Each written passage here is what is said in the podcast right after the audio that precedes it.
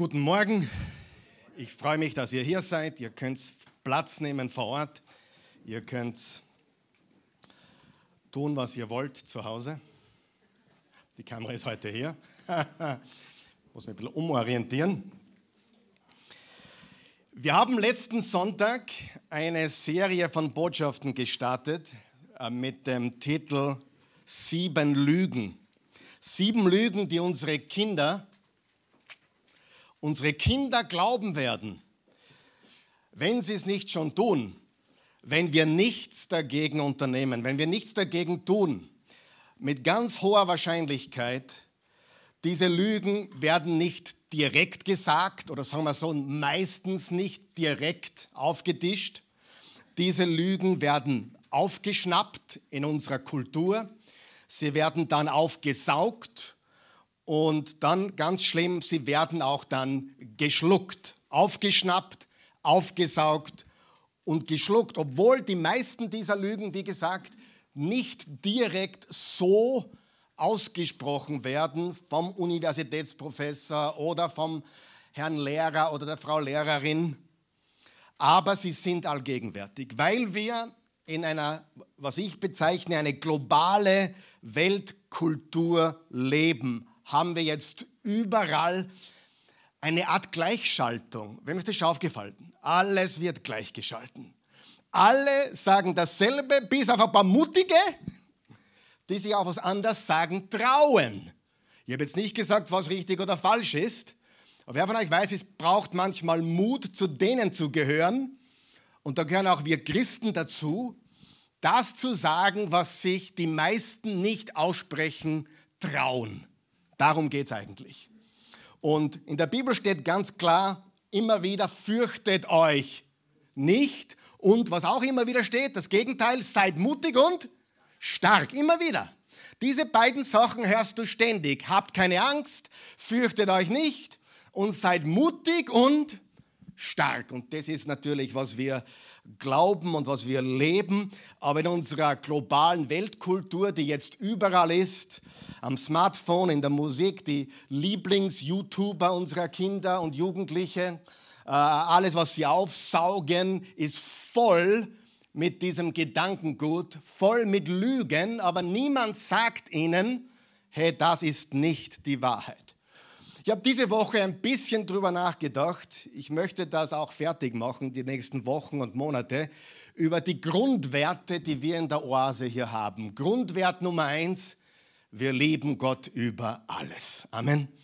Wir lieben den Herrn und unseren Gott von ganzem Herzen, mit ganzer Seele, mit all unserer Kraft. Wir lieben ihn mit allem, was wir sind. Und das Zweite, wir wollen natürlich unseren Nächsten lieben wie uns selbst, das gehört dazu. Wenn du Gott liebst, liebst du automatisch die Menschen, richtig? Und nicht jeder, sagt, ich, nicht jeder der sagt, ich habe dich lieb, hat dich auch wirklich lieb. Wer weiß das? Und nicht jeder, der manchmal unbequem ist, hat dich nicht lieb. Also da muss man ganz genau aufpassen. Aber der zweite Wert ist, dass wir biblisch denken wollen. Biblisch denken. Also äh, ganz spezifisch ausgedrückt, biblisch denken. Das ist unser Anspruch und das ist das Ziel von jeder unserer Botschaften hier und alles, was wir tun, ob wir singen oder reden oder sagen. Und diese Lügen werden von unseren Kindern oder Jugendlichen absorbiert und sie brechen tatsächlich ihre Fähigkeit, äh, rational zu denken, wahrheitsgetreu zu denken und vor allem auch biblisch zu denken. Und es ist echt schockierend. Du glaubst, ein Kind ist jetzt schon fünf Jahre, zehn Jahre in irgendeiner Gemeinde oder Kirche, im Kindergottesdienst oder in der Jugendgruppe und dann findest du heraus, wenn du fragst, was die wirklich glauben. Da haut da die Sicherung manchmal außer. Weil sie es ja nicht formulieren. Es wird ja nicht formuliert, hey, das ist so oder so, sondern es geht und schwingt unbewusst mit. Übrigens, wenn du irgendeine dieser Botschaften verpasst hast, bitte geh auf die letzte Botschaft ganz besonders auf YouTube oder auf dem äh, Podcast, auf Apple Podcast oder Spotify oder Oase Church TV. Alles gratis, solange es Strom und Internet gibt. Ähm, wir werden jetzt noch mal ganz kurz die ersten drei Lügen wiederholen. Wir sind irgendwo bei der dritten Lüge stecken geblieben und dann schauen wir, dass wir heute zu Lüge Nummer vier und Lüge Nummer 5 kommen. Was war die erste Lüge? Die erste Lüge, die Sie hören da draußen ist, Wahrheit ist subjektiv. Es ist nie so formuliert. Die Frau Lehrerin sagt nicht, Wahrheit ist subjektiv. Ähm, die Kinder in der Nachbarschaft sagen auch nicht, die Wahrheit ist subjektiv, aber unterschwellig, ich habe meine Wahrheit und du hast deine Wahrheit. Ja? Deine Wahrheit ist berechtigt, meine Wahrheit ist berechtigt und daher ist Wahrheit nicht objektiv in den Augen dieser Menschen, sondern sehr subjektiv. Und ich möchte es nochmal wiederholen. Nur weil deine Kinder im christlichen Kindergarten waren oder sogar in der christlichen Privatschule waren oder seit eh und je im Kindergottesdienst sind, heißt das noch lange nicht, dass sie diese Lüge nicht auch geschluckt haben. Du darfst eines nicht vergessen. Sie sind sechs Stunden am Tag wo? In der Schule. Und dann sind sie vielleicht am Spielplatz oder in der Nachbarschaft und dann sind sie vier Stunden auf YouTube, wenn wir nicht aufpassen. Und einige Minuten haben dann wir noch mit ihnen Leider wird auch in den meisten Familien nicht mehr gemeinsam gegessen, wo geredet wird, wo Werte geteilt werden. Und, und so ist das halt dann, dass die Menschen glauben, die Wahrheit ja, aber die Wahrheit ist nicht für jeden die gleiche. Du hast deine, ich habe meine. Und die Frage ist ganz klar, frag dein Kind, gibt es eine Wahrheit? Wenn die Antwort ja ist, sagst du, ist die Wahrheit für jeden Menschen wahr? Und dann schau, was kommt. Und oft kommt, die Wahrheit ist nicht für jeden wahr. Und die Wahrheit ist aber, es gibt eine absolute Wahrheit. Wahrheit ist objektiv. Und das ist ein ganz wichtiger Faktor, Faktor, wenn wir über das Weltbild unserer nächsten Generation sprechen. Das Weltbild ist so wichtig und es ist so entscheidend, dass wir verstehen, dass alles eigentlich gegen uns arbeitet. Ja, wenn du deine Kinder christlich erziehen willst, glaube mir, es ist bergauf. Es ist nicht bergab. Es ist bergauf. Alles arbeitet in der Kultur, in dieser globalen Weltkultur gegen dich. Und selbst Christen glauben oft, okay, für mich ist das Christentum wahr, aber für die anderen ist vielleicht der Buddhismus wahr oder andere Religion wahr.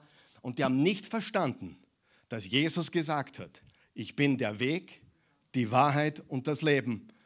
Und dann hat er noch eins draufgesetzt, niemand kommt zum Vater außer durch mich. Wenn du einmal verstanden hast, wie exklusiv die Behauptungen des Christentums sind, wie objektiv die Behauptungen sind, kannst du nicht mehr sagen, na, für mich ist es wahr, für dich vielleicht nicht. Objektive Behauptungen, Freunde, sind entweder wahr oder sie sind es nicht. Und in dem Moment, das verspreche ich euch, Ehrenwort. Wenn ich drauf komme, dass ich jetzt seit 25, 26, 27, nein, Entschuldigung, 28 Jahre, die Zeit rennt, wenn ich drauf kommen sollte, dass ich jetzt 28 Jahre eine falsche Botschaft verkündige, dann gebe ich euch mein Ehrenwort. Ich komme ab Mittwoch nicht mehr. Ich verspreche euch das. Weil wenn das Christentum nicht wahr ist, ist es sinnlos. Wenn das Christentum nicht wahr ist, ist es wertlos. Wenn das Christentum nicht wahr ist, dann haben wir etwas, da könnte man ganz andere Gedanken, Philosophien, da ziehen wir den Arnold Schwarzenegger rein oder den Dwayne, wie heißt der, Rock oder, oder irgendeinen anderen, der was äh, scheinbar Kluges erzählt. Da kriegt vielleicht eine Gänsehaut oder wird motiviert und it makes me happy, then I do it, you know. Aber die Wahrheit ist, wir haben es mit jemandem zu tun, der hat Behauptungen aufgestellt, die kann man nicht stehen lassen. Entweder sie sind wahr oder sie sind nicht wahr. Und ich glaube, es ist unsere Verantwortung als, kind, als Kinder Gottes, dass wir unseren Kindern äh, beibringen den Unterschied zwischen objektiver Wahrheit und subjektiven Präferenzen.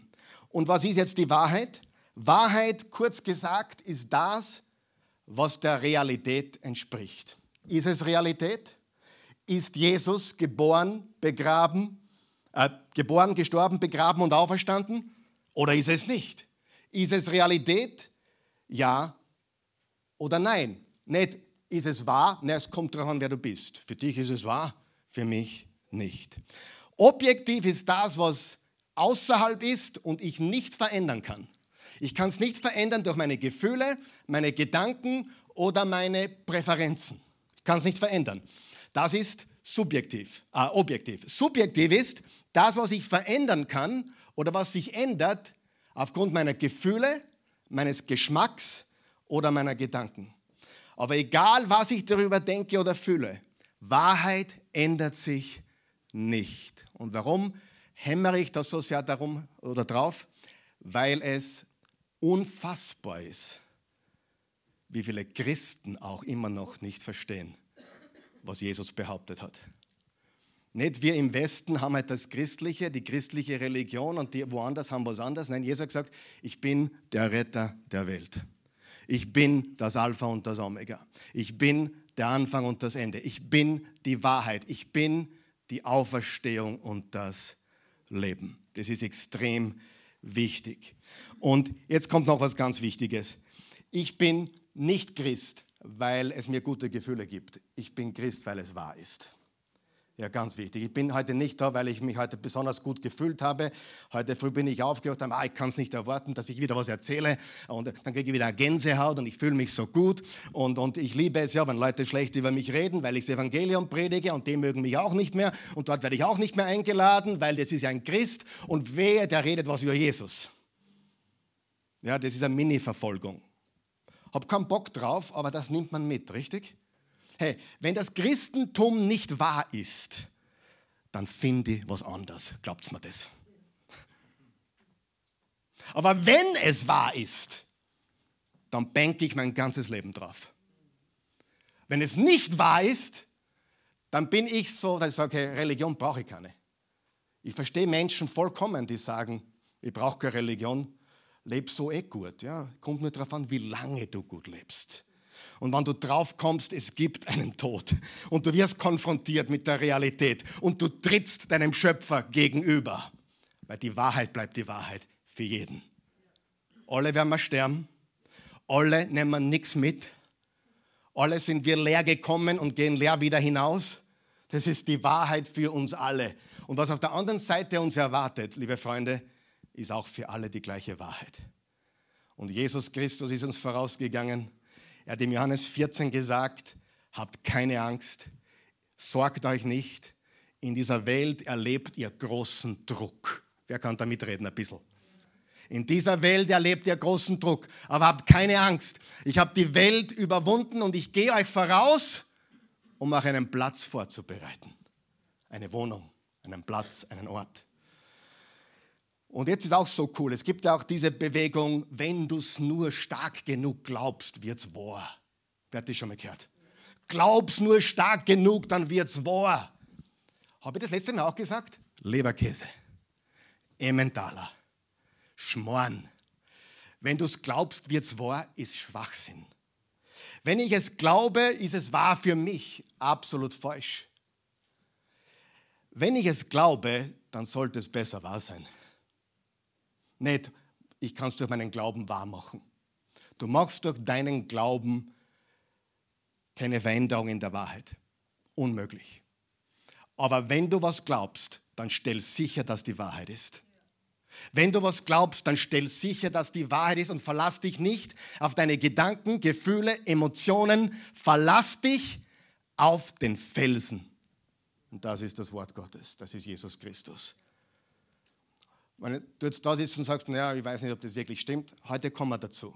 Lüge Nummer zwei, folge deinem Herzen. Ah, genau, da habe ich letztes Mal gesagt, Leberkäse, Emmentaler, Schmoren. Ich hatte übrigens gestern einen Kaiserschmoren, herrlich. Aber hier hast du etwas, was du überall hörst. Folge deinem Herzen. Wo wäre ich heute, wenn ich meinem Herzen gefolgt wäre? Geschieden, verloren, Scherbenhaufen. Sieh, wenn ich dem folge, was ich gerade denke, wenn du sagst, naja, mein Herz ist aber gut, Schwachsinn, dein Herz ist nicht gut, du kennst dich nicht. Die Bibel sagt in Jeremia 17, Vers 9, abgründig ist das menschliche Herz. Abgründig ist das menschliche Herz. Und ich habe noch einen Vers gefunden, äh, nämlich im Psalm 64, Vers 7, und das Innere eines jeden, ja, sein Herz ist unergründlich. Wie unergründlich ist doch, was im Innersten eines Menschen vorgeht in der Tiefe seines Herzens. Jemand, der sagt, ich habe ein gutes Herz. Ja, wir wissen, er probiert Gutes zu tun, aber in Wahrheit kennen wir unser Herz gar nicht. In Wahrheit habe ich manchmal Gedanken, die würde ich euch am liebsten nicht mitteilen. Deswegen tue ich es auch nicht. Ich habe neulich jemanden gefragt, wer würde gerne einmal, dass deine Gedanken und Gefühle nur für fünf Minuten sichtbar sind. Sagt er, um Himmels Willen, nein. Um Himmels Willen, bitte nicht. Sieh, wenn du nicht verstanden hast, dass dein Herz schlecht ist, hast du das Christentum noch nicht verstanden. Wir sind verlorene Sünder. Amen. Und deswegen ist Jesus Christus gekommen, um uns von unseren Sünden zu retten, um uns ein neues Herz zu geben. Im Alten Testament wird so formuliert, er reißt das steinerne, harte Herz aus unserem Innersten und gibt uns ein fleischendes, weiches Herz. Symbolisch gesprochen. Sieh, wir vertrauen nicht unserem Herzen, wir vertrauen dem Herrn mit unserem Herzen, weil wir unser Herz oft gar nicht kennen. Oh, mein Herz sagt zu mir, ich hab, neulich habe ich eine Diskussion gehabt, wann der, wann der Gideon schlafen gehen muss. Das ist jetzt nicht so gelaufen, aber ich sage nur, das nächste Mal werde ich es probieren. Sage ich, Gideon, du gehst jetzt schlafen. Und der Gideon sagt, nein, ich will noch nicht. Und dann sagt der Gideon vielleicht einmal, mein Herz sagt mir, ich soll noch aufbleiben. Und dann sage ich, lieber Gideon, mein Herz sagt mir, geschlafen. Aber Papa, dann haben wir, was, haben wir was Unterschiedliches im Herzen. Richtig. Das nennt man Subjektivität. Dein Herz sagt dir, nur aufbleiben und zocken. Und ich sage, nein, schlafen gehen und eine Ruhe geben. Und morgen aufstehen und dann in der Früh wieder diskutieren, ist schon wieder in der Früh. Aber ich will noch schlafen. Ja? Mein Herz sagt mir, ich soll liegen bleiben. Ja? Mein Herz sagt mir, steh auf. Das ist Subjektivität. Wo wären wir wirklich, wenn wir ständig auf die Launen und Gedanken und Gefühle unseres Herzens hören würden? Ja, dann gefällt mir mal der, dann gefällt dir mal der und, und dann, dann rennst du dort davon und dann rennst du darüber und dann rennst du ständig, du bist ständig auf der Flucht, weil du ständig deinem Herzen folgst. Und du merkst, dass dort auch nicht besser ist, wie es dort war. Und die Wahrheit ist, dort, wo du jetzt bist, hast du größere Chancen für Erfolg als woanders. Mit deiner jetzigen Frau, mit deinem jetzigen Mann, mit deinen jetzigen Kindern. Du brauchst nicht Neues, du brauchst eine neue Einstellung, ein, neu, ein neues Herz und du brauchst Wahrheit, die dich führt. Du brauchst Wahrheit, die dich führt. Jesus gesagt in Johannes 8, ihr werdet die Wahrheit erkennen und die Wahrheit wird euch frei machen. Wenn ihr bleiben werdet in meinem Wort, seid ihr wahrhaftig meine Jünger. Und dann sagt er im Vers 36, wen der Sohn Gottes frei macht, ist tatsächlich wirklich vollkommen frei. Und das ist, was wir verstehen müssen. Wir vertrauen nicht auf unser Herz, wir vertrauen dem Herrn. Sagen wir das gemeinsam. Wir vertrauen wem? Dem Herrn, nicht unserem Herzen. Wir vertrauen dem Herrn mit unserem Herzen. Herr Jesus, ich gebe dir mein Herz. Du kennst mein Herz, ich kenne es gar nicht. Mein Herz macht mir ständig Troubles. Mein Herz führt mich ständig in die Irre. Meine Gedanken spielen ständig ja, Psychospiele mit mir. Wer von euch weiß, dass das stimmt? Deine Gedanken spielen Psychospiele mit dir. Ich vertraue meinen Gedanken nicht. Wenn ich mir einen guten Gedanken habe, schreibe ihn auf und dann schauen wir, ob er morgen noch stimmt. Und ein Gefühl, ich, ich habe schon Gefühle gehabt, da denke ich mir, ich renne davon und am nächsten Tag bin ich so froh, dass ich blind bin. Wer kennt das? Ganz wichtig. So, Lüge Nummer drei, Liebe bestätigt alles, was ich fühle. Liebe ist Liebe. Hört man überall, oder? Und der Grund, warum das so gefährlich ist, ist, weil wir Christen sind ja aufgerufen dazu zu lieben, oder? Liebe ist unser Gebot. Jesus hat gesagt, ich gebe euch ein Gebot und das ist das Gebot der Liebe. Pastor, muss ich die zehn Gebote halten? Danke für die Frage. Was ist die Antwort? Ja und nein. Na, das geht nicht. Jetzt widersprichst dich. Das ist ja weder Fisch noch Fleisch. Das ist ja Ja und Nein. Na, hör mir mal zu. Was, was, Pastor, muss ich die zehn Gebote halten? Ja oder nein? Jein. Aber Pastor, jetzt widersprichst du der ganzen Predigt. Ja, richtig. Nein, natürlich. Aber es gibt ein Gebot, das schließt alles ein. Das Gebot der Liebe. Paulus hat gesagt, wer liebt, bricht nicht die Ehe, lügt nicht, mordet nicht. Wer, wer lebt, hält alle Gebote, oder? Das heißt, wenn ich einmal nicht die Gebote halte, wenn ich einmal eine Lüge erzähle oder wenn ich einmal was mitgehen lasse oder wenn ich einmal was tue, was nicht in Ordnung ist, dann lebe ich in dem Moment nicht in der Liebe. Weil wenn ich in Liebe lebe, dann halte ich alle Gebote. Das heißt, im Alten Testament haben wir die zehn Gebote und im Neuen Test haben wir was? Das Gebot der Liebe. Und jetzt ist aber das so trickreich und der Teufel ist er gefrasst. Der Teufel ist er gefrasst. Du liebst mich nicht, Papa, du liebst mich nicht. Wenn du mich lieben würdest, dann würdest du mich noch eine Stunde auflassen äh, bleiben lassen. Und, und, und der, Freund sagt zur 17-Jährigen oder zur 12-Jährigen äh, oder zur 13-Jährigen, ja, verrückt heute, was läuft. Wenn du mich lieben würdest, würdest du mich lassen. Schick ihn heim sofort. Der hat von Liebe nichts verstanden. Der, der hat nur eines im Sinn. Der hat nur eines im Sinn, richtig? Es hat mit Liebe nichts zu tun, außer mit Selbsterfüllung und Befriedigung und, und Narzissmus und Egoismus, richtig? Nur weil jemand sagt, ich liebe dich, heißt es gar nichts. Im Gegenteil. Wer weiß, Liebe kann manchmal extrem unbequem sein. Extrem unbequem. Ah, wer ist froh darüber, dass es im Fußball Schiedsrichter gibt? Naja, manche Fußballfans nicht, aber weißt du, äh, und jetzt gibt es einen Video, Videobeweis. Ja, jetzt, jetzt, jetzt, jetzt wird ein Elfmeter überprüft. Ja? Welche von den beiden Mannschaften will, dass der Elfmeter überprüft wird und welche will es nicht? Ja? Und hast du schon jedes Mal, jemals ein Interview gehört im Fußball im Nachhinein, wo über einen Elfmeter diskutiert wurde, wo der, der ihn kriegt, haben hätte sollen, war das Deutsch? Hat gesagt, na, den hätten wir nicht kriegen sollen, passt schon.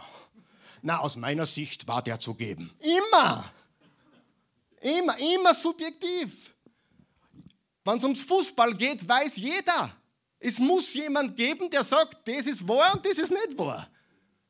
Wenn es um Mathematik geht, muss jemand geben, der sagt, das stimmt und das stimmt nicht. Wenn es um Finanzen geht, muss jemand sagen, das reicht, das reicht nicht. Aber plötzlich geht es um Glaube. Plötzlich geht es um Sexualität. Plötzlich haben wir nicht mehr zwei Geschlechter, auch nicht mehr drei, sondern 57. Und ich sage dir, du bist keine Frau, weil du das einbützt. Du bist eine Frau, weil du als Frau geboren wurdest. Und du bist ein Mann, nicht weil du das einbützt, du bist ein Mann, weil du geboren wurdest. Ja, ein, ein, eine Transgender-Person wurde gefragt, ja, wann bin ich jetzt, bist du jetzt eine Frau, weil du wann bist du eine Frau? In dem Moment, wo ich es will, war die Antwort. Okay, und wann bist du keine Frau mehr? Ja, wenn jemand, wenn dich jemand genötigt hätte dazu und die Operation äh, quasi äh, unter Zwang durchgeführt, dann bin ich keine, weil ich habe es ja nicht gewollt. Was ist also, was ist also der Standard für Wahrheit? Darf ich euch sagen? Was die Menschen wollen.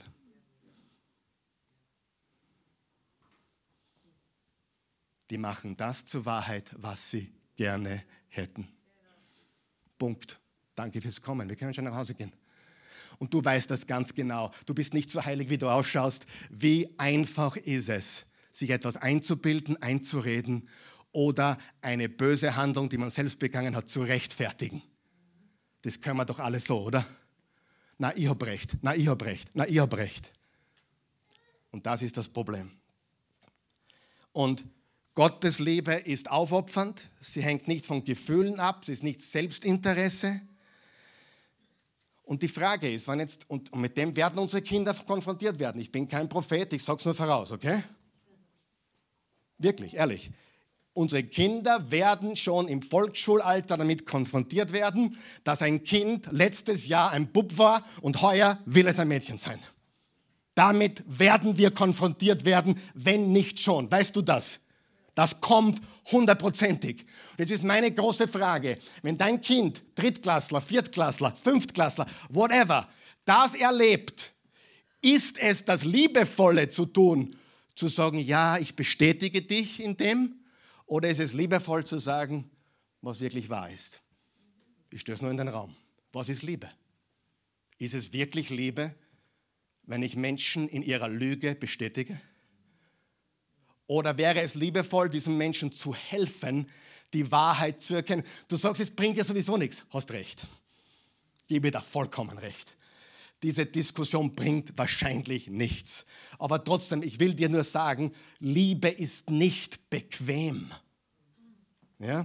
Ich habe mir das angeschaut in der griechischen Sprache, bei jeder Hochzeit, jeder, der schon mal eine Hochzeit bei mir miterlebt hat, weiß, ich rede immer von drei Arten von Liebe. Eros ist die fleischliche, erotische Liebe. Philea ist die, die freundschaftliche Liebe. Philadelphia, die Stadt der Freundschaft. Storge ist die familiäre Liebe. Und ich habe jetzt weitergeschaut. Es gibt nämlich acht verschiedene Arten von Lieben. Mania ist die besitzergreifende Liebe. Mania. Keine gute Liebe, oder? Ist Eros gut? Ja, super, oder? Aber wie lange dauert Eros? Oh, da brauche ich wieder ein neues Eros und da brauche ich wieder ein neues Eros und die, da ist auch nicht mehr so klasse, jetzt brauche ich es dort. Das ist keine göttliche Liebe, das ist menschliche, sexuell gesteuerte Liebe. Amen. Dann gibt es noch Ludus, das ist die spielerische Liebe. Dann gibt es Pragma, das ist die pragmatische, lebenslange Liebe. Ich bleibe bei dir, mir bleibt dir nichts anderes über. Dann gibt es noch die Philautia, das ist die Selbstliebe. Die kann übrigens positiv wie negativ sein. Es ist gut, wenn man sich selber liebt, im Sinne dessen, dass man weiß, wer man in Jesus Christus ist, wer man in Gott ist. Aber es kann bis zum Narzissmus gehen, wo es negativ ist. Und jetzt möchte ich ja was vorlesen. Und das haben wir, glaube ich, letztes Mal wirklich stecken geblieben. Und ich werde jede Woche noch ein bisschen vertiefen. Ihr kennt die Geschichte vom, vom reichen Jüngling, oder? Der reiche Jüngling kam zu Jesus und sagte, Jesus, was muss ich tun, um ewiges Leben zu haben? Und Jesus sieht ihn an und er sieht ganz genau, dieser Mann ist besessen von Besitz. Ist Besitz das Problem? Nein. Hast du mich gehört? Besitz ist nicht das Problem. Deine Millionen oder deine Abermillionen oder deine 500 Immobilien sind nicht das Problem. Deine Bitcoin und Dogecoin und ist auch nicht das Problem. Was ist das Problem? Wo ist mein Herz? Und weiß ich im tiefsten Innersten, ich würde alles für ihn lassen, wenn ich müsste. Ja? Also Besitz ist nicht das Problem. Abraham war reich. Hiob war der reichste Mann in ganz Mesopotamien. Isaac war reich. Salomo, der reichste Mann, der je gelebt hat, und seine 900 Frauen und Nebenfrauen haben ihn zu Fall gebracht. Sein Herz war das Problem. Ja? Und in Markus 10, Vers 21 steht, Jesus sah ihn voller Liebe an. Lass mal das auf der Zunge zergehen. Jesus, sagen wir es gemeinsam, Jesus sah ihn voller Liebe an. Wer glaubt, dass das stimmt? Jesus, ich wünschte, ich könnte das öfters tun, ehrlich. Aber Jesus schaute ihn voller Liebe an. Bist eh okay, so wie es bist. Ah, falscher Vers. Eins fehlt dir, sagt er, geh und verkaufe alles, was du hast und gib den Namen. Du wirst dann einen Schatz im Himmel haben und komm, folge mir nach. War dem sein Problem das, der Besitz? Nein. Sondern sein Herz hing an seinen Besitztümern. Das ist das Problem. Verstehst du das? Weißt du, dass es Menschen gibt, die sind pleite hoch drei und die sind gierig hoch fünf. Haben oder nicht haben ist nicht das Entscheidende. Okay, ich gebe dir recht, wenn man viel hat, ist es vielleicht schwieriger. Aber haben ist nicht das Problem, sondern der Zustand unseres Herzens. Und Jesus sah ihn voller Liebe an und er sagte ihm, eins fehlt dir. Wisst ihr, dass dann weiter steht? Der junge Mann war sehr traurig. Aber Jesus, das ist doch nicht Liebe, das ihn traurig gemacht. Die Wahrheit hat ihn traurig gemacht. Die Wahrheit hat ihn traurig gemacht. Darf ich dir was verraten? wenn du die Wahrheit hörst, macht sie dich oft zuerst traurig, bevor sie dich glücklich macht. Zuerst wirst du traurig über den Zustand deines Herzens, den Zustand deines Lebens und dann merkst du, dass Gott dich aufruft zur Umkehr und das ist immer ein Segen. Halleluja, ich liebe es. Das heißt, Liebe kann total unbequem sein. Liebe macht nicht Druck, Liebe ist nicht aufdringlich. Alles bestätigen, was der andere tut, ist das Liebe? Nein. Alles gutheißen, was die Menschen machen, ist das Liebe? Nein. Es gibt überhaupt keinen Sinn. Stell dir die Frage, ist das Liebe? Und jetzt kommen wir zur vierten Lüge, liebe Freunde. Und die hören sie natürlich auch überall, unsere Kinder. Glaube ist das Gegenteil von. Wer weiß es? Wer, ist, wer weiß es? Glaube ist das Gegenteil von Wissen. Glaube ist das Gegenteil von Wissen. Und die Lüge, die da herumkursiert ist, Glaube ist Wunschdenken. Und noch einmal, du sitzt jetzt da, nein, meine, meine Kinder, wir sind eine christliche Familie, wir, haben, wir nehmen sie in den Gottesdienst und super. Ich rate dir von ganzem Herzen, vermute nicht, vermute nicht, vermute nicht, dass sie alles richtig glauben. Die saugen so viel auf. Schau dir ihre Playliste an, schau dir ihren YouTube-Kanal an und schau dir, was sie auf deine Fragen für Antworten geben. Liebling, was ist für dich Wahrheit? Liebling, sollten wir unserem Herzen folgen oder sollten wir Jesus folgen? Stell Fragen. Aber du nicht vermuten, naja, wenn es bei mir aufwachsen, passt's eh. Na, glaub mir, in den besten christlichen Familien kommt es dazu, dass dann Kinder aufwachsen und dann den Glauben in Frage stellen und vielleicht sogar abbiegen. Und in Wahrheit haben sie gar nicht den Glauben verlassen, der war wahrscheinlich noch gar nicht wirklich fundiert. Zu dem komme ich noch heute. Und das müssen wir direkt ansprechen. Und wir müssen unseren Kindern sagen, alles, was wir sehen, den wunderschönen Neusiedlersee, die wundersch das wunderschöne Leitergebirge, das wunderschöne Burgenland und und die Aussicht auf Ungarn und sogar der Wörthersee im südlichen Kärnten. Der Großglockner, alles, was du siehst, deutet auf einen Schöpfer hin. Es deutet darauf hin. Einstein hat gesagt, dass die Welt, in der wir leben, dass die Erde, auf der wir leben, zufällig entstanden ist, aus einem Urknall, ist so wahrscheinlich, als wäre ein Buch oder die Bibel entstanden durch eine Tintenexplosion in der Papierfabrik. Unmöglich. Die Wahrscheinlichkeit ist unmöglich. Ja? Und wir müssen das direkt ansprechen.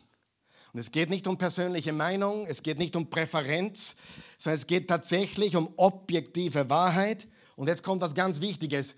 Ich bin heute gläubiger als je zuvor, weil ich mehr weiß als je zuvor. Sieh, dieser Gedanke, kindlicher Glaube ist dumm oder kindlicher Glaube denkt nicht viel nach oder zum Beispiel habe ich das schon von Universitäts, äh, also Studenten gehört, na, in der Uni muss ich viel denken. Aber wenn ich in den Gottesdienst komme, will ich nur genießen, da will ich gar nicht denken. Sozusagen, ich verstehe, was Sie meinen.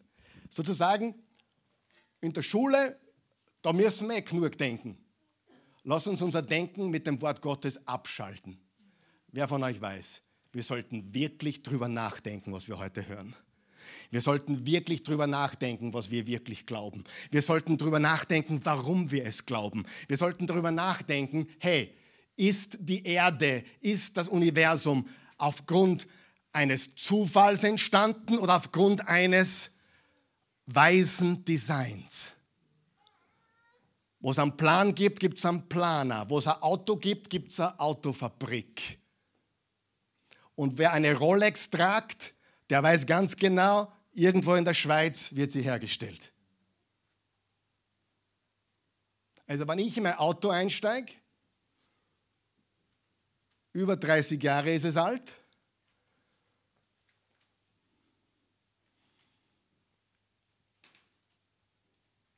Irgendwo ist das Blech dahergeflogen, dann ist Glas dahergeflogen. Genau, und der, der, der Kilometerzähler hat sich auch selber eingebaut. Und dann hat irgend, dann hat's die Reifen draufgespuckt. Und dann ist der Ostwind aus dem Neusiedlersee gekommen und plötzlich, bumm, Ledersitze und alles da. Glaubst du das? Gott sei Dank. Sieh, wenn es um Glauben geht, liebe Freunde, Gescheitheit hilft dir sogar. Warum? Weil das, was wir glauben, sind objektive Behauptungen, die beruhen auf objektiven Wahrheiten. Unser Glaube basiert auf objektiven Fakten. Wir sollten unser Denken nicht einschalten, sondern äh, ausschalten, sondern einschalten. Wir sollten intelligent denken und logisches Denken führt uns zur Wahrheit. Nicht Augen zu führen uns zur Wahrheit. Logisches Denken führen uns zur Wahrheit. Es gibt Fakten, die die Bibel bestätigen. Es gibt Beweise, die die Auferstehung Jesu Christi physisch von den Toten beweisen, bestätigen. Es gibt Geschichte, die uns sagt, dass die Bibel die Wahrheit ist. Dass Jesus gelebt hat, dass er geboren wurde, dass er gekreuzigt, tot war und wieder lebendig geworden ist. Es gibt Beweise. Ich bin nicht jemand, der leichtgläubig ist, glaub mir das. Ich bin jemand, der glaubt, weil er viel gelernt hat über diese Dinge. Lesen wir eine Passage jetzt, die sehr entscheidend ist. 1. Korinther 15. Paulus hat genau über das gesprochen. Lesen wir das gemeinsam durch. Ich glaube, zum mehr kommen wir heute gar nicht. Da steht im Vers 1, Geschwister, ich möchte euch an das Evangelium erinnern, das ich euch verkündet habe. Ihr habt diese Botschaft angenommen. Jetzt pass auf, welche Botschaft? Das Evangelium. Sie ist die Grundlage eures Lebens. Was ist sie? Die Grundlage unseres Lebens geworden. Und durch sie werdet ihr gerettet, vorausgesetzt, ihr lasst euch in keinem Punkt von dem abbringen, unterstreicht ihr das, was ich euch verkündet habe. Andernfalls werdet ihr vergeblich zum Glauben gekommen. Zu dieser Botschaft, die ich so an euch weitergegeben habe, wie ich selbst sie empfing, gehören folgende entscheidende, unterstreicht ihr bitte, entscheidende Punkte. Christus ist in Übereinstimmung mit der, den Aussagen der Schrift, des Alten Testament gemeint, für unsere Sünden gestorben. Er wurde begraben und drei Tage danach hat Gott ihn von den Toten auferweckt. Auch das in Übereinstimmung mit der Schrift. Als der Auferstandene hat er sich zunächst Petrus gezeigt, unterstreicht er gezeigt. Und dann dem ganzen Kreis der Zwölf gezeigt. Später zeigte er sich mehr als 500 von seinen Nachfolgern auf einmal. Man, man schätzt, man schätzt, dass circa 900 Menschen, 900 Menschen, 900 Menschen wie du und ich 900 Jesus-Nachfolger haben ihn nach der Auferstehung lebendig gesehen. 900. Wenn dir die Bibel nicht reicht, lese Josephus, ein säkularer Historiker des ersten Jahrhunderts, ein Jude. Findest du die gleiche, gleichen Fakten. Mir reicht die Bibel, aber ich lese auch Geschichte obendrein. Und er berichtet das zwei, als, als geschichtlicher, nicht als biblischer, sondern geschichtlicher Tatsache. Es gab jemanden, Jesus von Nazareth, der wurde gekreuzigt und ist auferstanden. Einige sind inzwischen gestorben, aber die meisten leben noch zu der Zeit. Danach zeigte er sich Jakobus und dann allen Aposteln. Als letztem von allen hat er sich auch mir gezeigt. Ich war wie einer, für den es keine Hoffnung mehr gab. Wer ist froh, dass es Hoffnung für uns alle gibt? Paulus sagt, liebe Freunde, das ist meine Hoffnung. Diese Botschaft von, von der Auferstehung Jesu ist meine einzige Hoffnung. Ich bänke mein Leben darauf. Das ist nicht für mich Religion oder Sonntagshobby. Das ist mein Leben. Philippa 1, Vers 21. Christus ist mein Leben, Sterben ist mein Gewinn. Na, wer kann sagen, Sterben ist mein Gewinn? Was kannst du noch verlieren, wenn Sterben dein Gewinn ist? Was kannst du verloren haben, wenn Menschen bei deiner Beerdigung dastehen und die wissen, du hast Jesus gedient, geliebt und gefolgt und du liegst jetzt da im, im Sarg, du kommst in die Erde und der Prediger oder der Pfarrer kann voller Kühnheit sagen, für diese, für diese Frau, für diesen Mann, ihr Leben war Jesus. Sterben ist der größte Gewinn. Was kannst du noch verlieren? Wovor noch Angst haben? Na, ist es schrecklich für Zurückgebliebenen? Absolut, es tut weh. Aber für den, der gegangen ist, das Höchste. Für einen, den es keine Hoffnung mehr gibt, so wenig wie für eine Fehlgeburt. Im Übrigen ist die Botschaft, die wir verkünden, ob nun ich oder die anderen Apostel, immer dieselbe, unterstreicht er das, immer dieselbe. Karl Michael, du predigst ja eh immer dasselbe, hat jemand zu mir gesagt. Was ich darauf gesagt habe? Das war das größte Lob, was du mir je gegeben hast. Und wisst ihr was? Ich predige weiter immer dasselbe. Wisst ihr was? Denn wenn du was erfinden musst, bist du nicht mehr in der Wahrheit. Oh, wenn ein Prediger daherkommt, bitte halte dich jetzt an. Ich habe eine neue Offenbarung bekommen von Jesus. In der Bibel habe ich es noch nicht gefunden, aber Gott hat mir was Neues gezeigt. Geh nicht davon, lauf davon. Halleluja. Warum? Weil Wahrheit sich nie ändert. Eins der lustigsten Sätze für mich ist, wann in der Politik, äh, und das im 21. Jahrhundert. Habt ihr schon mal gehört? Und das im 21. Jahrhundert. Und, da, und alle plappern es noch. Und das im 21. Jahrhundert. Und ich sage immer, das, was im 21. Jahrhundert wahr ist, war im 1. Jahrhundert wahr. Und das, was im 21. Jahrhundert eine Lüge ist, war auch vorher eine Lüge. Der Zeitgeist bestimmt nicht die Wahrheit. Der Zeitgeist bestimmt nicht die Wahrheit. Gott bestimmt die Wahrheit. Jesus bestimmt die Wahrheit. Und die Wahrheit war 1980, als ich neun war, da war die Welt noch eine andere, das stimmt, aber die Wahrheit war immer dieselbe. Grün war grün, blau war blau, rot war rot. Ich schaue mir oft äh, Schwarz-Weiß-Filme an und dann denke ich mir oft, wie hat das im Original ausgeschaut, wenn es Farbe wäre, weil man es ja nicht sieht die, die haben nicht schwarz-weiß gelebt, gell? das wissen wir schon. Nur der Film ist schwarz-weiß. Und da denke ich mir immer, hey, wenn man das jetzt Farbe sehen könnte, oder Jesus und die Jünger damals in Farbe, na, vielleicht haben die ein buntes Hemd noch gehabt. Man weiß es nicht. Ja? Ich meine, Josef im Alten Testament hat einen bunten Rock. Wo waren wir? Vers 8, gehen wir zu Vers 11. Im Übrigen ist die, Bo die Botschaft, die wir verkündigen, immer dieselbe und diese Botschaft auch, auch die ihr im Glauben angenommen habt. Christus wird somit als der verkündigt, den Gott von den Toten auferweckt hat. Jetzt pass auf, wie können da einige von euch behaupten, eine Auferstehung der Toten gibt es nicht?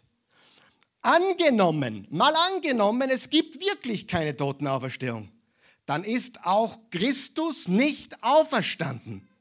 Und wenn Christus nicht auferstanden ist, ist es sinnlos, dass wir das Evangelium verkündigen und sinnlos, dass ihr daran glaubt. Und nicht nur das, wir stehen dann als falsche Zeugen da, weil wir etwas über Gott ausgesagt haben, was nicht zutrifft. Wir haben bezeugt, dass er Christus auferweckt hat. Aber wenn es stimmt, dass die Toten nicht auferweckt werden, hat er ja das ja gar nicht getan. Um es noch einmal zu sagen, er wiederholt sich ständig, wie euer Pastor. Wenn die Toten nicht auferstehen, ist auch Christus nicht auferstanden. Und wenn Christus nicht auferstanden ist, ist euer Glaube eine Illusion. Die Schuld, die ihr durch eure Sünden auf euch geladen habt, liegt dann immer noch auf euch. Hey Freunde, wenn das Christentum nicht wahr ist, möchte ich es ganz dringend wissen. Wer auch? Ich möchte es ganz dringend wissen. Ich will es heute noch wissen, weil ich komme am Mittwoch nicht mehr. Wir drehen hier alles ab und machen nicht weiter, weil ich glaube, weil ich etwas weiß und weil ich etwas Wahres habe.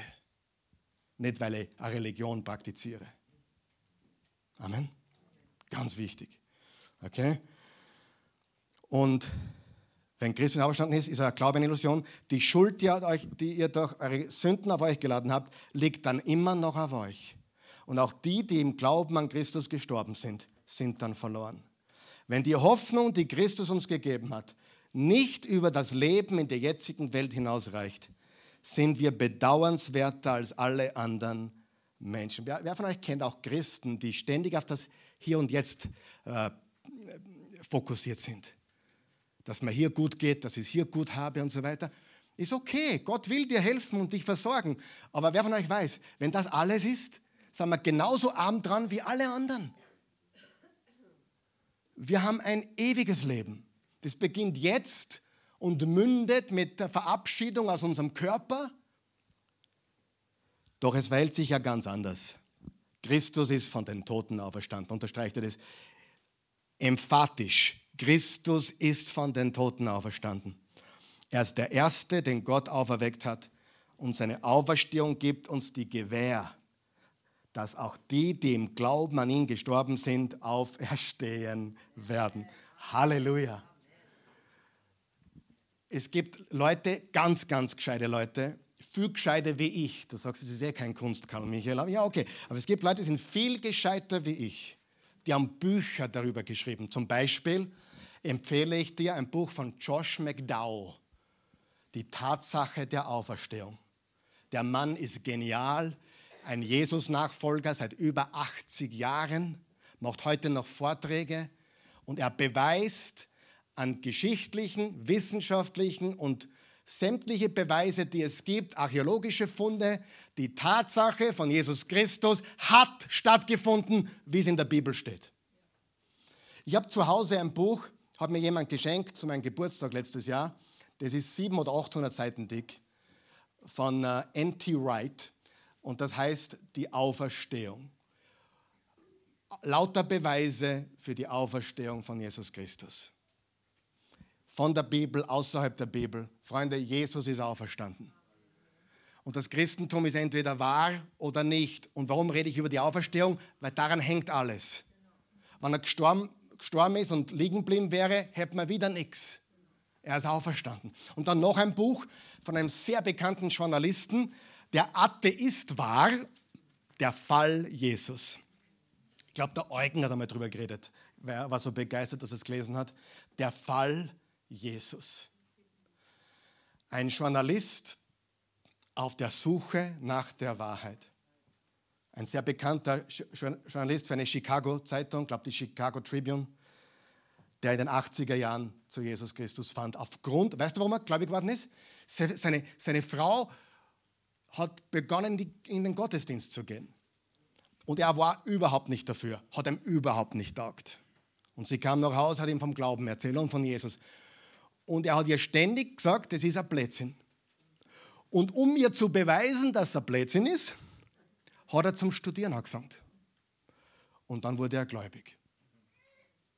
Wahre Geschichte, er erzählt er selbst. Okay? Zum Abschluss für heute, liebe Freunde. was man unseren Kindern vielleicht erzählen kann. Drei Männer, drei Frauen, wurscht, drei Personen, muss ja richtig gendern heute.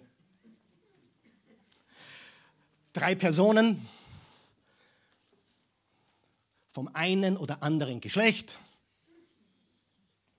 von den zwei Geschlechtern, die es gibt, die Gott gemacht hat.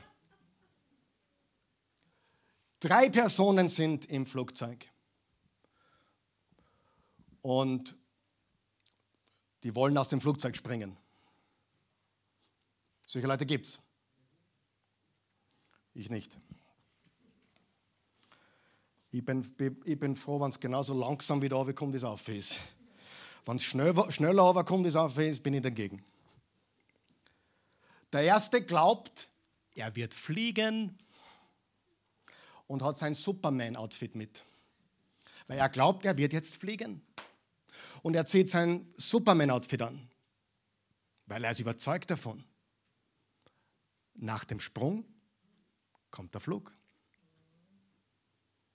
Der zweite hat seinen Raumanzug mit, wie ein Astronaut, weil er glaubt, er springt hinaus und fliegt in das Weltall.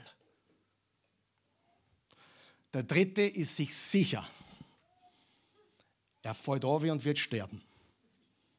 Und darum hat er einen Fallschirm mit. So, jetzt haben wir lauter gescheite Leute, oder? Jetzt springen alle drei. Wer weiß, was passiert? Na, der mit dem Fallschirm ist der Einzige, der lebt. Und aufgeht. Das ist ganz, ganz ein negative. Ja? Du musst positiv sein, glauben. Glaube an das Beste vom Fallschirm.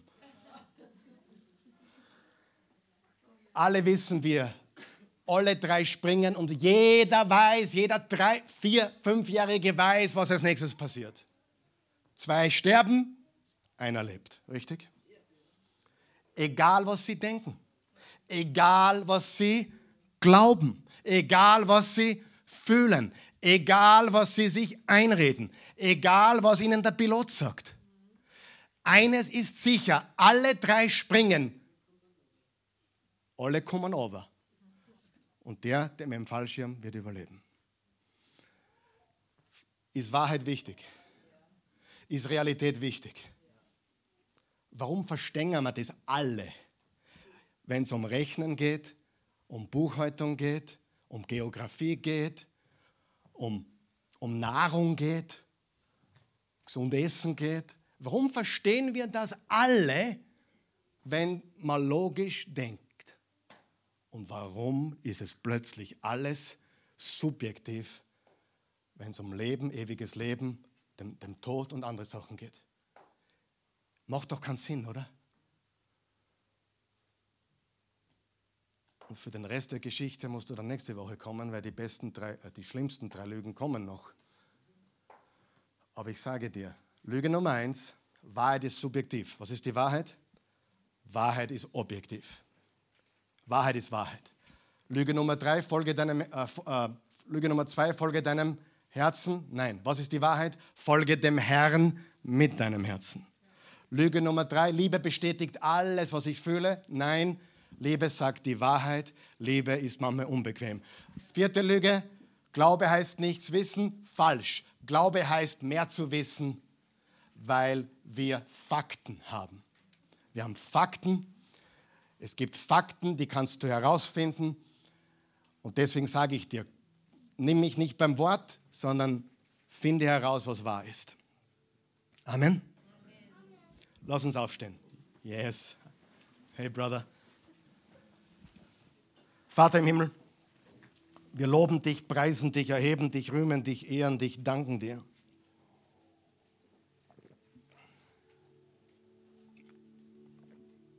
Ich habe heute ganz bewusst über die Auferstehung gesprochen, auch über den Tod Jesu, weil wir jetzt dann gemeinsam das Abendmahl feiern werden. Wieder einmal. Wir tun es nicht jeden Sonntag, aber oft, weil es wichtig ist, dass wir uns erinnern an, was Jesus am Kreuz getan hat, als er sein Leib gebrochen hat oder gebrochen wurde und sein Blut für uns vergossen wurde ja, bewusst heute in, in, diese Richtung auch gelenkt, obwohl es genau hineingepasst hat in, in diese vierte Lüge.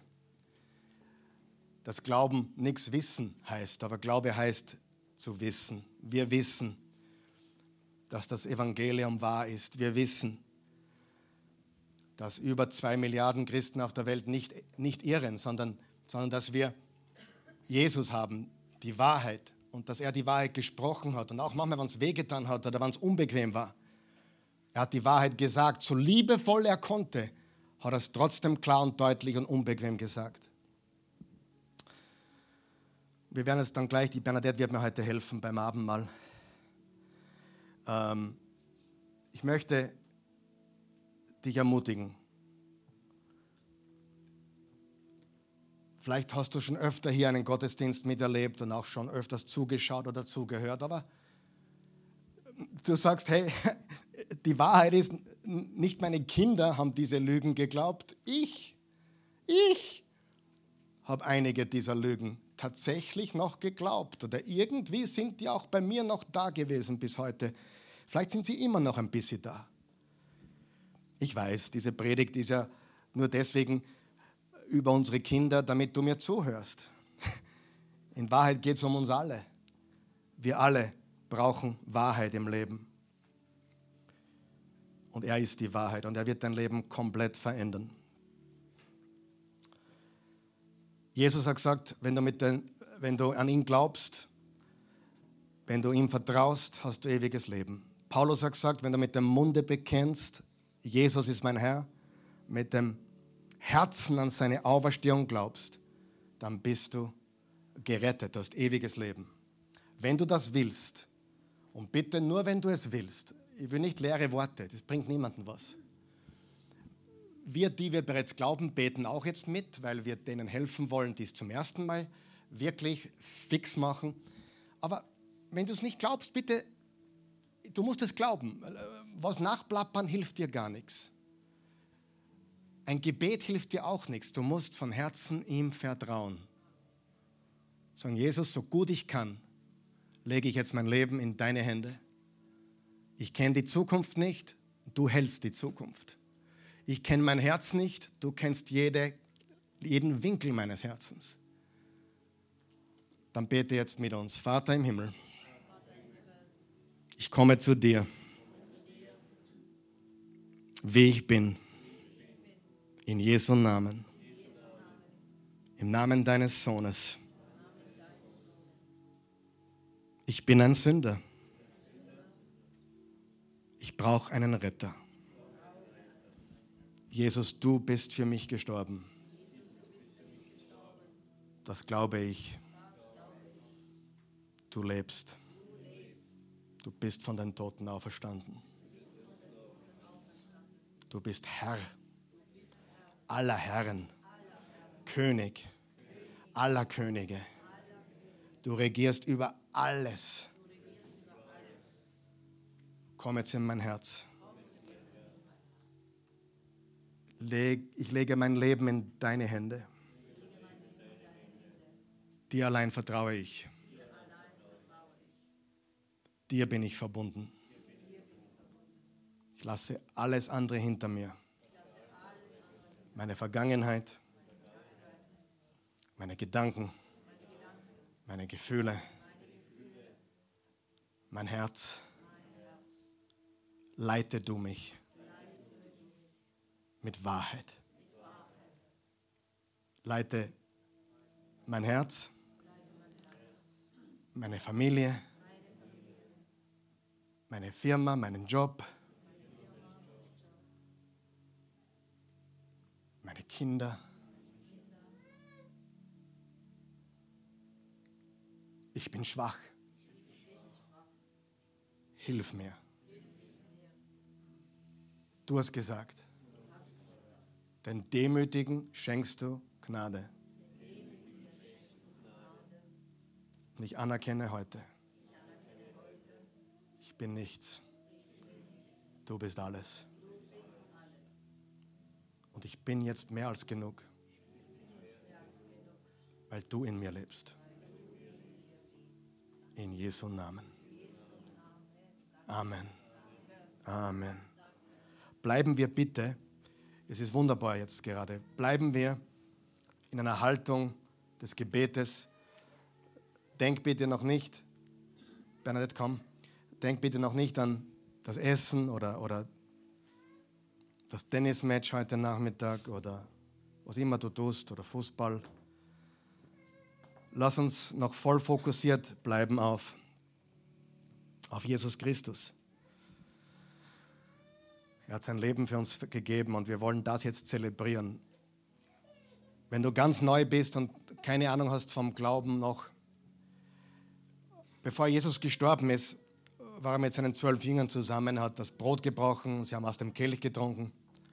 Und er hat das zum Anlass genommen, ihnen zu zeigen, dass er jetzt sterben würde und sein Leben geben würde. Und er hat das Brot gebrochen und gesagt, das ist mein Leib. Er hat ihnen vom Kelch zu trinken gegeben und gesagt, das ist mein Blut ich mache jetzt einen neuen Bund, das Alte ist vorbei, ich mache was ganz Neues. Wenn ich dann auferstanden bin, dann beginnt eine neue Zeitrechnung. Ich weiß nicht, ob euch das bewusst ist. eigentlich müsste die Zeitrechnung nicht mit der Geburt Jesu beginnen, sondern mit der Auferstehung. Wisst ihr das? Weil bis zur Auferstehung waren wir eigentlich noch im Alten Testament. Also im alten, in den alten System. Durch die Auferstehung kam der neue Bund. Versteht ihr? Drum, drum ganz wichtig, wenn du, wenn du die, die, die, die, die Evangelien liest, hast du ein paar Dinge drinnen, die ein bisschen mehr nach Alten Testament klingen wie, wie Neues. Warum? Weil Jesus lebte und als Jesus lebte, war er noch nicht gestorben und auferstanden. Das heißt, obwohl es im Neuen Testament steht, war das noch das System, das jüdische System. Aber durch die Auferstehung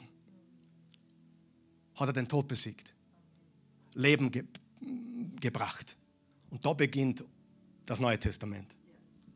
Amen.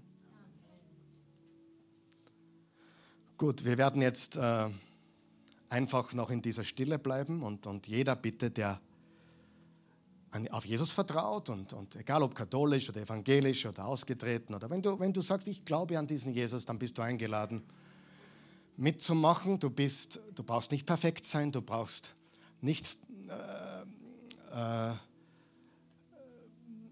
einen Nachweis darüber erbringen, dass du nicht gesündigt hast diese Woche. Du brauchst gar nichts beweisen, du musst es vor Gott wissen. Ich, ich gehöre Jesus. Und dann darfst du hier teilnehmen. Ich lade euch ein, einfach nach vorne zu kommen jetzt und euch zu bedienen. Und wenn ihr als Familie da seid oder als Familie auch zuschaut, dann kommt so nahe wie möglich aneinander als Familie. Bernadette? Wunderbarer Herr Jesus, wir möchten dir so sehr Danke sagen wir können es sowieso nicht fassen, dass du mit Freuden mit deinen Jüngern noch zusammengekommen bist, um das Mahl mit ihnen zu feiern, obwohl du genau gewusst hast, was in ein paar Stunden auf dich wartet. Der Tod, das furchtbare Elend. Jesus, und so möchten wir dir jetzt danken, aus ganzem Herzen, dass du zu uns sagst, du bist geladen. Wir dürfen mit dir teilhaben und du reichst uns das Brot, jedem Einzelnen. Und du sagst, nimm, iss es. Das ist mein Leib. Ich habe ihn gegeben für dich. Jesus, du wurdest zerfetzt, du wurdest zermalmt für uns. Welch eine Gnade, welch ein Geschenk. Lass es uns wirklich mit Ehrfurcht einnehmen das ist der Leib, den Jesus für uns gegeben hat. Lasst es brechen, das Brot, und es einnehmen. Schon im Alten Testament steht geschrieben, das Leben ist im Blut. Das verstehen wir alle. Und Jesus, als du gesagt hast, das ist mein Blut, gegeben für euch war ganz klar, du gibst dein Leben, dein Leben für unseres. Du hast den großen Austausch bewirkt, dass wir von Tod ins Leben kommen können, von Sünde zu Vollkommenheit und Gerechtigkeit. Du kleidest uns mit himmlischen Kleidern deiner Gerechtigkeit. Paulus hat gesagt, ist jemand in Christus, ist ein neuer Mensch. Das Alte ist vergangen, Neues ist geworden. Dein Blut wäscht uns weiß von aller Schuld. Wenn du hier bist und du hast, du weißt, da ist Sünde in deinem Leben, körperliche Sünden, gedankliche Sünden, Einstellungssünden, Dinge, wo du weißt, das ist falsches Denken, das sind falsche Gefühle, das sind falsche Handlungen, das ist nicht in Ordnung, dann tu jetzt das, was zu tun ist. Im 1. Johannes 1, Vers 9 steht, wenn wir unsere Sünden bekennen, ist er, Gott, treu und gerecht. Treu und gerecht. Er ist treu und gerecht. vergibt uns alle unsere Schuld und reinigt uns von aller Ungerechtigkeit. 1. Johannes 1, Vers 9. Wenn wir unsere Sünden bekennen und bereuen, ist er treu und gerecht und reinigt uns von aller Schuld und Ungerechtigkeit. Sie, ein Christ ist jemand, der einmal umgekehrt ist und immer wieder auf dem Weg auch umkehren muss. Sein Leben der Umkehr. Und das dürfen wir heute auch zelebrieren. Umkehren und uns abwenden von den Dingen, die unser Leben zerstören. Lass uns gemeinsam trinken vom Becher.